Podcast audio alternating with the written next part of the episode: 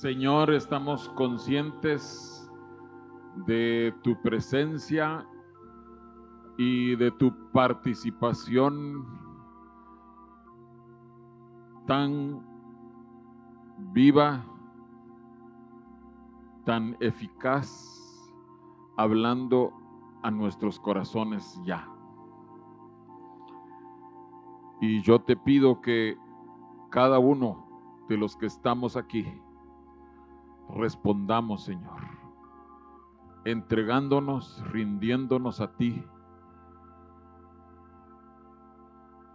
como tú has querido, Señor, quitar todos los obstáculos de tu pueblo para que nos encontremos contigo, que nosotros voluntariamente corramos a ti para que tú quites todos los obstáculos.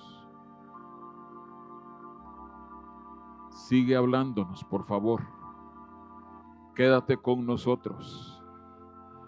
Sigue viendo, examinando nuestros corazones y que respondamos a ti. Creo que eh, todos ustedes se enteraron del fallecimiento del hermano Oliver Garza y no fue sino hasta después de un tiempo que eh, me puse a, pensar en esto. Eh, el último mensaje que yo había compartido tenía que ver con los dignos indignos. ¿Qué, quería decir eso? Personas que los vecinos, los, los que están cercanos a ellos, los miran y dicen, es que necesitan, solo les falta ser salvos, pero ya son bien buenas, buenas gentes. El, caso del centurión que la gente le decía a Jesús, es digno de que atiendas a su petición. Y, algo similar eh, sucedía con, con el hermano Oliver comentaba yo que él había sido, mm, había apreciado mucho a, mis suegros, como familia habían querido siempre a los hermanos Bustamante, a, los papás y obviamente a, los, a los hijos, mis cuñados y mi esposa. Pero eh, eh, lo que nosotros como cristianos decíamos, o lo que mis suegros eh, eh, decían era que solo le faltaba ser cristiano, porque era una persona, ahí sí que muy responsable, muy admirada, muy respetada por, por toda la comunidad. Era tal eh, el aprecio que, se tenían que mi suegro, cuando estaba,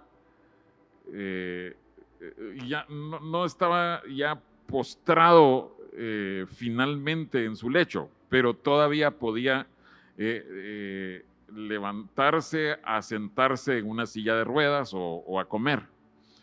Pero le pidió al hermano Toño, que era uno de los hermanos que, lo cuidaban, que lo atendían, que él quería despedirse de don Oliver. En ese tiempo no era cristiano. Así de, tal aprecio se tenía. Entonces, eh, lo único que le faltaba era que naciera de nuevo. Y cuando ellos como pareja finalmente se entregaron al Señor, para nosotros como familia fue una alegría inmensa. De veras que estábamos muy felices, pero sabíamos que con ser buena gente, no bastaba. Tenía que eh, creer y ser bautizado. Y el mismo día se bautizaron eh, los dos. tuvimos el, privilegio de bautizarlos. Así es que el, Señor tan precioso como nos, nos da eh, muestras de sus detalles de amor para con sus hijos. Dios eh, de muchas maneras, me atrevo a decir, de infinitas maneras, nos demuestra cuánto nos ama. El mensaje de hoy es, por decirlo así, el otro lado de la moneda del mensaje de los dignos indignos. En aquel mensaje mirábamos gente buena, gente que calificaba como, wow, admirable, que, que todo el mundo lo reconocería y ellos veían su necesidad. Pero quiero que vayamos, por favor, a Apocalipsis capítulo 2. ¿Qué le dices tú? ¿Qué respondes tú a una persona inconversa con una vida pasada o, vida actual llena de pecado, lejos de Dios, una vida emproblemada. Y si esa persona te pregunta, Señor, señora, ¿cree usted que Dios tiene esperanza para mí? ¿Qué le respondes? Creemos que hay esperanza de parte de Dios para todos y cada uno de los seres humanos.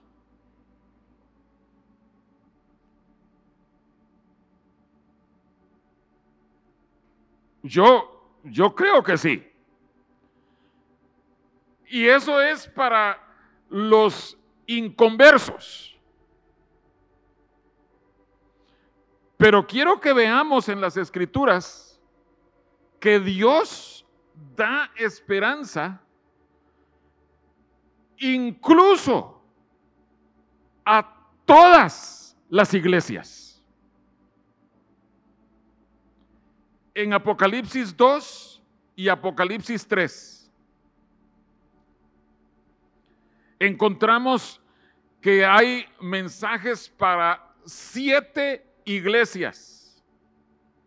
Y, yo sé que, hemos escuchado eh, muchas explicaciones, muchas aplicaciones, que esto eh, tiene que ver con épocas, que esto tiene que ver con distintas iglesias, que esto tiene que ver con personas también. Y, yo entiendo que cada una de esas aplicaciones es válida. y, aprecio mucho la forma como distintos siervos de Dios lo han visto.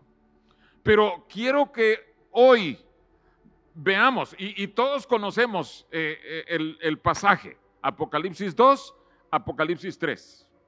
Pero quiero que examinemos cuál es el mensaje que se da a las siete iglesias o el orden, el tipo de mensaje que las siete iglesias reciben.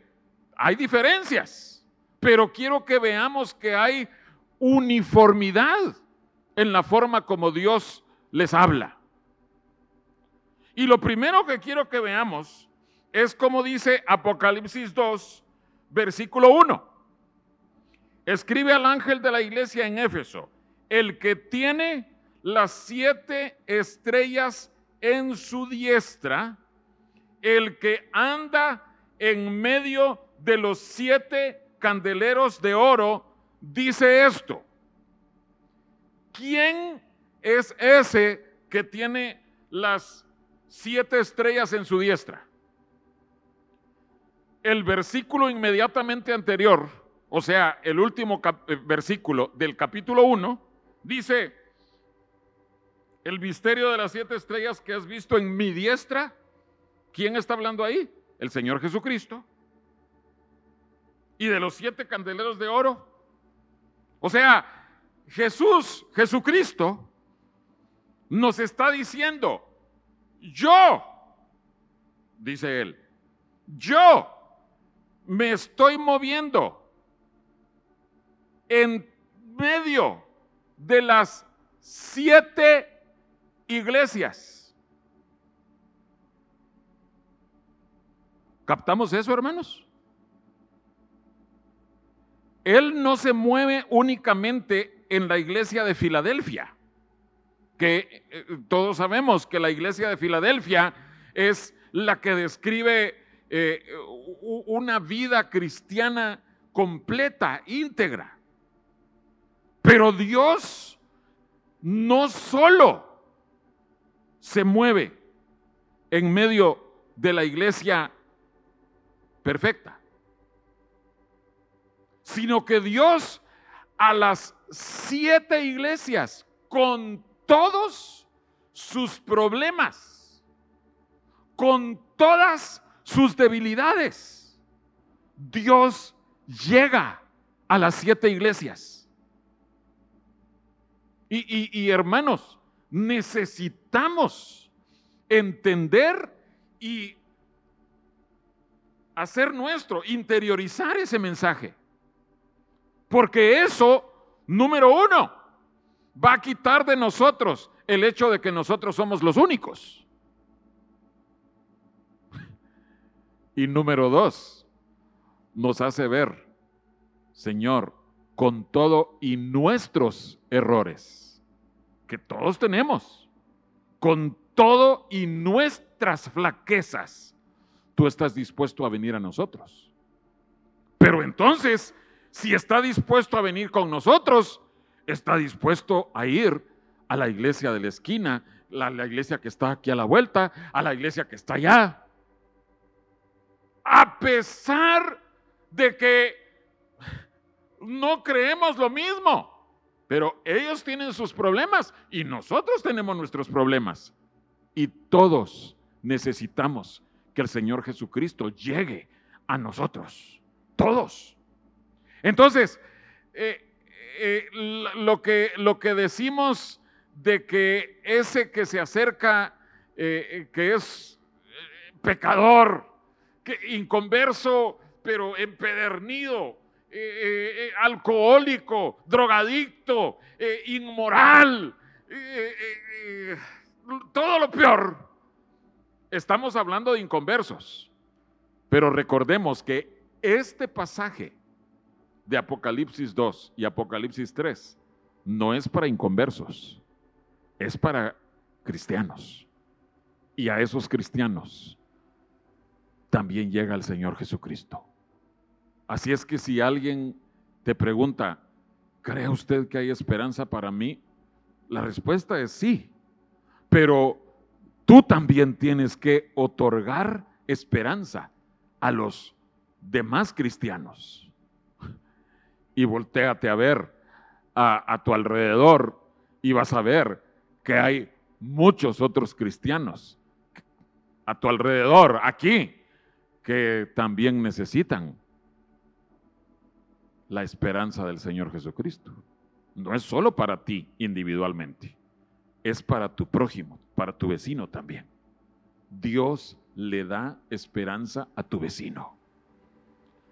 Pero ¿qué les dice el Señor Jesucristo a las iglesias? Para empezar, lo primero que hace con cada iglesia, y, y, no lo vamos a examinar porque no es un seminario sobre esto, pero ustedes lo van a poder examinar en su casa, en su tiempo, si quieren hoy en la tarde o de aquí al miércoles, que es el siguiente culto. Pero lo primero que les dice a las siete iglesias es, yo soy, y describe una característica de su naturaleza. Por ejemplo, dice el versículo 8 del capítulo 2, el primero y el postrero, el que estuvo muerto y vivió, dice esto. Capítulo 12, y escribe al ángel de la iglesia en Pérgamo, versículo 12, el que tiene la espada aguda de dos filos, dice esto. Versículo 18, el Hijo de Dios el que tiene ojos como llama de fuego y pies semejantes al bronce bruñido, dice esto. O sea, en cada inicio de su mensaje, el Señor Jesucristo describe una parte de su naturaleza. Se revela, se manifiesta ante cada una de las iglesias. ¿Por qué es importante eso? Porque tiene que establecerse el contraste entre la perfección de la naturaleza de Cristo y la deficiencia imperfecta de la naturaleza de los humanos. Lo siguiente que Cristo hace con cada iglesia, les dice, yo conozco a las siete iglesias. Les dice, yo conozco, yo conozco, yo conozco. Y, a cada una le describe distintas áreas de lo que él conoce de las iglesias, de los corazones. Solo para que, que nos quede claro. Describe cualidades, características positivas y también características negativas. El Señor lo conoce. El Señor, por decirlo así, se mete adentro de nuestros corazones. Y Él sabe perfectamente qué es lo que hay allí. ¿Qué conoce Él? ¿Qué sabe Él? Que es otra cosa que Él dice, yo sé. ¿Qué es lo que Él conoce? Tus obras, tu trabajo, tu paciencia, tu tribulación, tu pobreza. Eh, eh, vemos, y ustedes lo pueden leer en el pasaje, a cada una de las iglesias. Jesús le dice, conozco, sé bien que tienes esto y esto y esto y esto. Y también lo malo hace ver las cosas negativas. ¿Qué, qué cosas negativas había? en esas iglesias. No en todas, pero veamos algunos de los detalles para que nosotros veamos, aunque aquella iglesia sea de lo peor, lo más, eh, eh, algo que resalta mucho es eh, la música, pero Cristo se pasea, se mueve en medio de eso también de ellos. Por ejemplo, de Pérgamo. Dice eh, capítulo 2, versículo 13, yo conozco tus obras y dónde moras, donde está el trono de Satanás. ¿Qué, qué ambiente peor que eso pudiera haber? Verso 14, pero tengo unas pocas cosas contra ti que tienes ahí a los que retienen la doctrina de Balaam que enseñaba a Balac a poner tropiezo ante los hijos de Israel, a comer de cosas sacrificadas a, los ídolos y a cometer fornicación. Eh, hermanos, recordemos que en Hechos capítulo 15 se identificaron cuáles tenían que ser las características de los gentiles que se habían convertido. Tenían que abstenerse precisamente de estas cosas. O sea que lo que el Espíritu de Dios está diciendo aquí es que estas personas rayaban en no manifestar características de su salvación, porque no se estaban absteniendo de eso. Estaban enseñando, ah, no, si Balaam eh, eh, le dijo a Balac, mira, haz esto y, y no hubo problema. Claro que hubo problema. Jesucristo Cristo señala que ese problema tenían ellos. Miren, miren lo que dice a Tiatira. capítulo 2, versículo 20.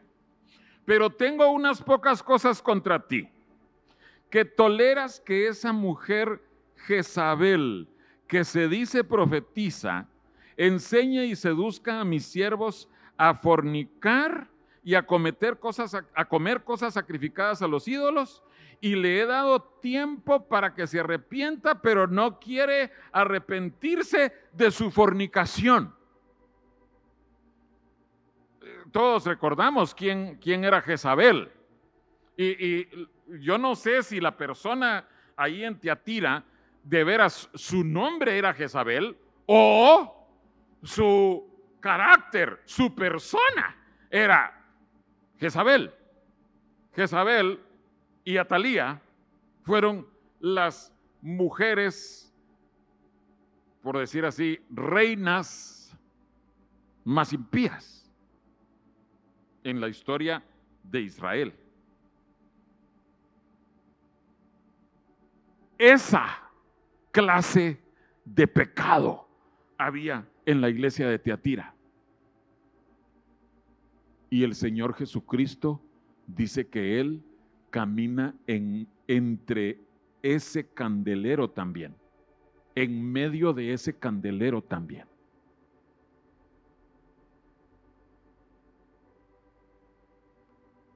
Ahora bien, no es que Jesucristo esté avalando eso. No es que Jesucristo esté diciendo, vaya, pues es que pobrecitos, es que eh, son débiles, entonces hay, hay que dejarlos que, vivan así. Eh, tengo aquí en mis notas y, creo que es el pasaje que, todos conocemos más a la iglesia de la Odisea. La tibieza, eh, podríamos llamarlo su orgullo espiritual, que no ven su propia necesidad, están engañados. Y podemos decir, hermanos, estas tres cosas que hemos visto, pero faltó ver las de las otras cuatro iglesias. Estas son cosas graves, graves en las vidas de cristianos o de iglesias. Son, son cosas gravísimas. Pero el Señor Jesucristo está dispuesto a extenderse, a llegar con una palabra para ellos. No es una palabra de una palmadita en la espalda. Ay, no hay problema, no te preocupes, hijito, hijita, sigue así como estás. No. El tercer punto, lo primero es que llega Cristo, lo segundo es que Él conoce, pero lo tercero, les dice a cada iglesia qué tienen que hacer para solucionar sus problemas. Y, eso, hermanos, eso a nosotros nos tiene que llenar de esperanza. Pero tenemos que obedecer lo que Él dice. Si nosotros oímos su mensaje que nos dice, hermano, hermana, hijo, hija, tú tienes este problema y esta es la forma como tú lo puedes solucionar, o, la única forma. Todavía depende de que nosotros lo hagamos. El solo hecho de que el Señor Jesucristo nos hable y nos diga, esto, eh, haz esto y vivirás. El solo hecho de que hable no basta. Debe haber una aceptación y una obediencia de parte de la persona que está inculpada. E, esto no se ve en, Apocalipsis. No, no sabemos qué sucedió con las siete iglesias. Pero yo sí les puedo decir, si Jesucristo les ofreció a ellos, si haces esto, tú vas a vivir.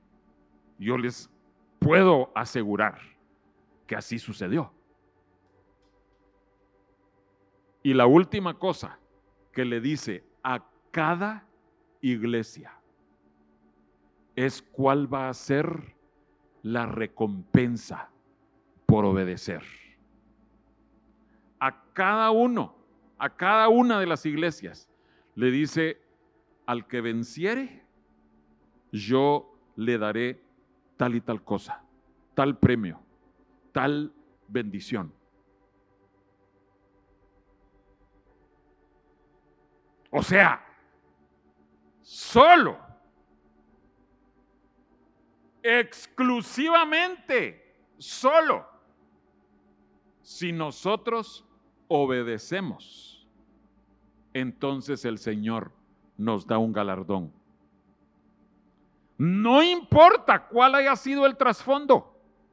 No importa si era esa Jezabel no importa si eran unos que tenían falsas doctrinas, que es, otra de las áreas que toca eh, el Señor Jesucristo ahí. Si corriges, si tú haces caso a la recomendación que Jesucristo te da, por tanto, yo te aconsejo que hagas esto.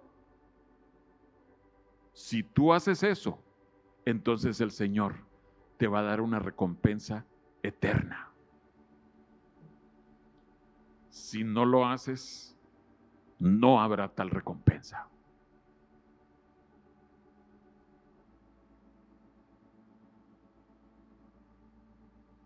Entonces, resumiendo,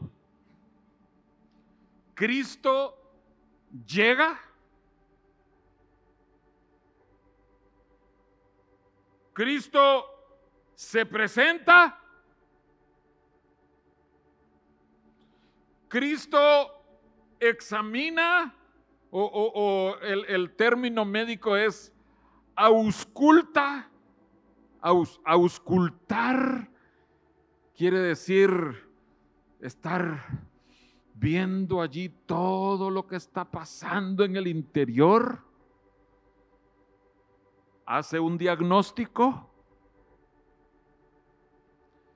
se dirige a nuestros problemas, da una receta, por decirlo así. Y es una receta con promesa. ¿Qué es lo único que nos pide el Señor Jesucristo? lo único.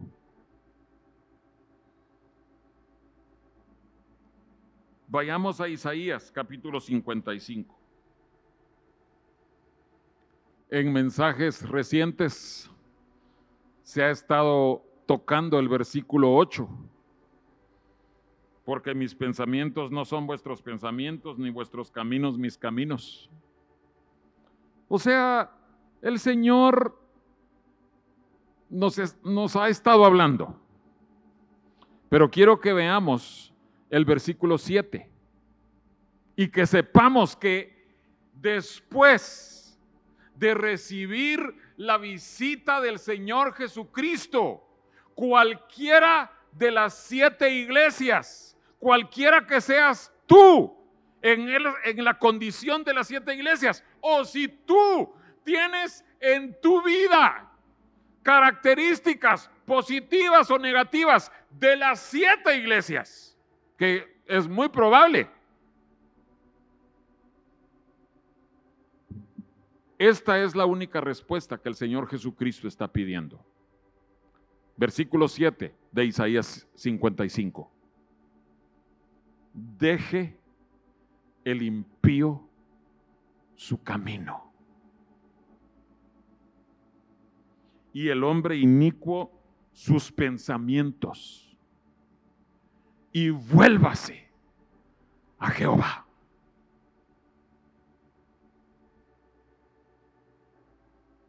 El Espíritu Santo nos hablaba, e, era en otro pasaje, pero estaba hablando acerca de la misericordia y el perdón de Dios, el cual tendrá de él misericordia y al Dios nuestro, el cual será amplio en perdonar. ¿Entendemos, hermano? Hermana, que la situación de esas siete iglesias, algunas de esas siete iglesias, déjenme decirles, nosotros no quisiéramos ser parte de una iglesia así.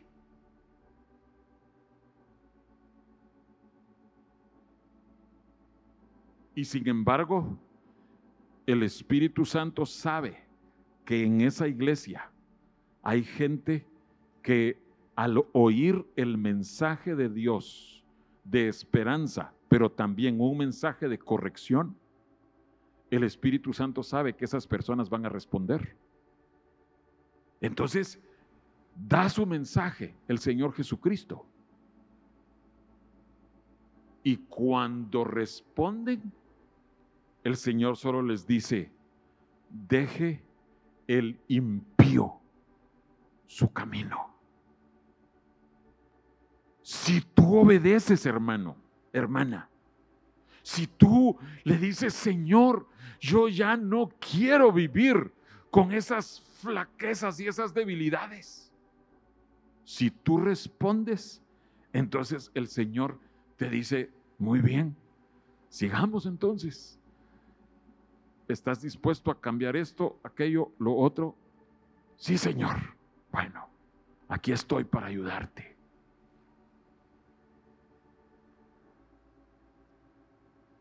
Dice, e, este solo apúntenlo.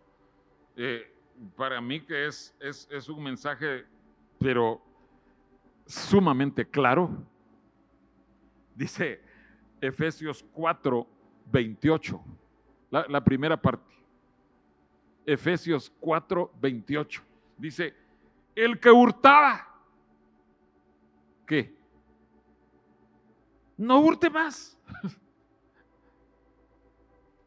y, podemos poner cualquiera de los problemas que se ven en Apocalipsis 2 y 3. Si hacías esto, ya no lo hagas.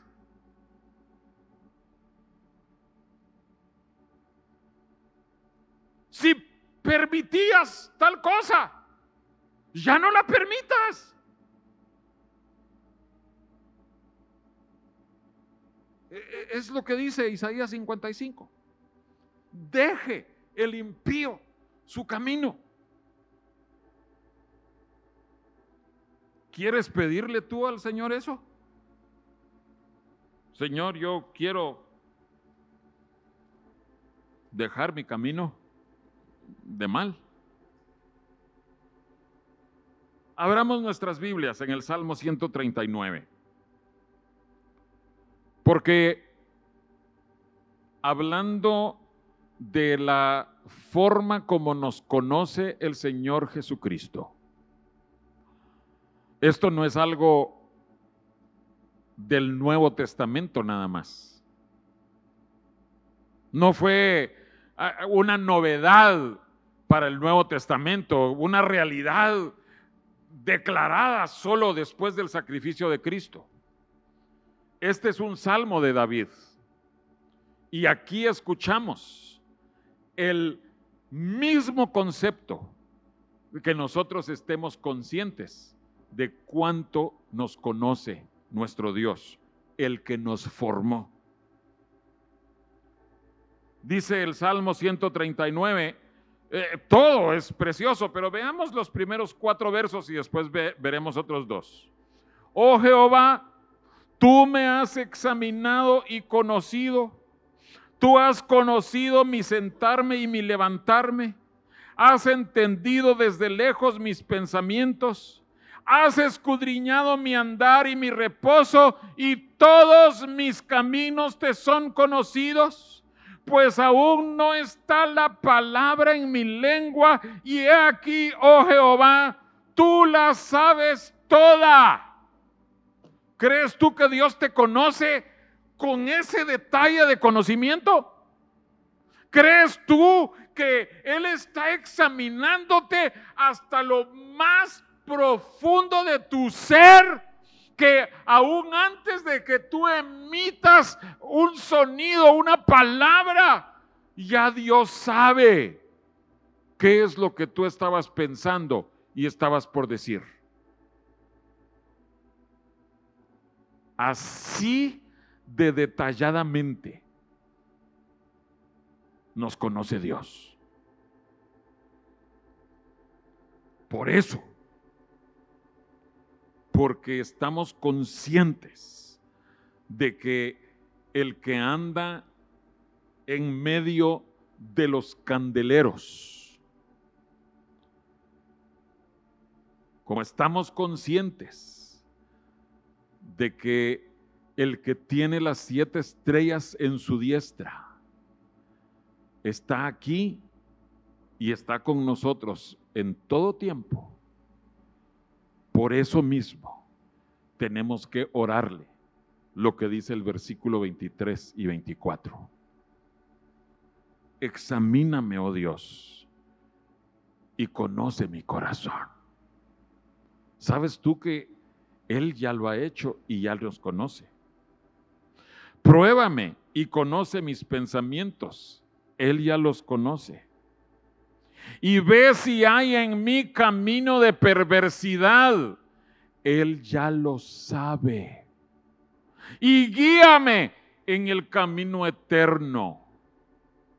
Les insisto, el Señor Jesucristo ya lo hizo en nuestros corazones. Creo que más bien quienes necesitamos entender y aceptar esta verdad somos nosotros. Nosotros somos los que ignoramos todo lo sucio, todo lo inmundo que hay en nuestros propios corazones. Pero por eso necesitamos pedirle nosotros. Esta es la diferencia aquí pedirle nosotros, Señor, por favor, examíname, prueba mis pensamientos, conoce si hay en mí camino de perversidad. Y el Señor nos va a decir, yo ya lo sé, pero ahora te voy a mostrar a ti que tú lo necesitas. Y con eso, hermanos, con el pedirle a Dios, nosotros estamos dando pasos para caminar más de cerca con Él. Deje el impío su camino. Si el Señor te examina, si el Señor prueba tu corazón y te hace ver áreas en donde estás mal, el siguiente paso es que tú le digas, Señor, voy a dejar ese camino. ¿Quieres pedírselo tú? ¿O, te da vergüenza que el Señor se ponga a examinar, a auscultar tu pasado? Que Él se ponga a ver lo que hay oculto en tu corazón. Y de veras, hay muchas cosas que ocultamos, muchas. Decía alguien, eh, es que si el Señor permitiera que apareciera en una pantalla de televisión todos mis pensamientos de 24 horas atrás, ¿qué diríamos? Ay, no, Señor, por favor, no. Pues así nos conoce el Señor. ¿Tu pasado es demasiado malo? Puedes acercarte a Él, porque Él se mueve en medio de los candeleros. Él te conoce. Y aún así, ¿entendemos? A pesar de que nos conoce como somos, así Él se acerca y nos dice, si cambias esto, si tú aceptas mi consejo, yo te ofrezco salvarte, cambiarte y darte vida eterna, victoriosa conmigo.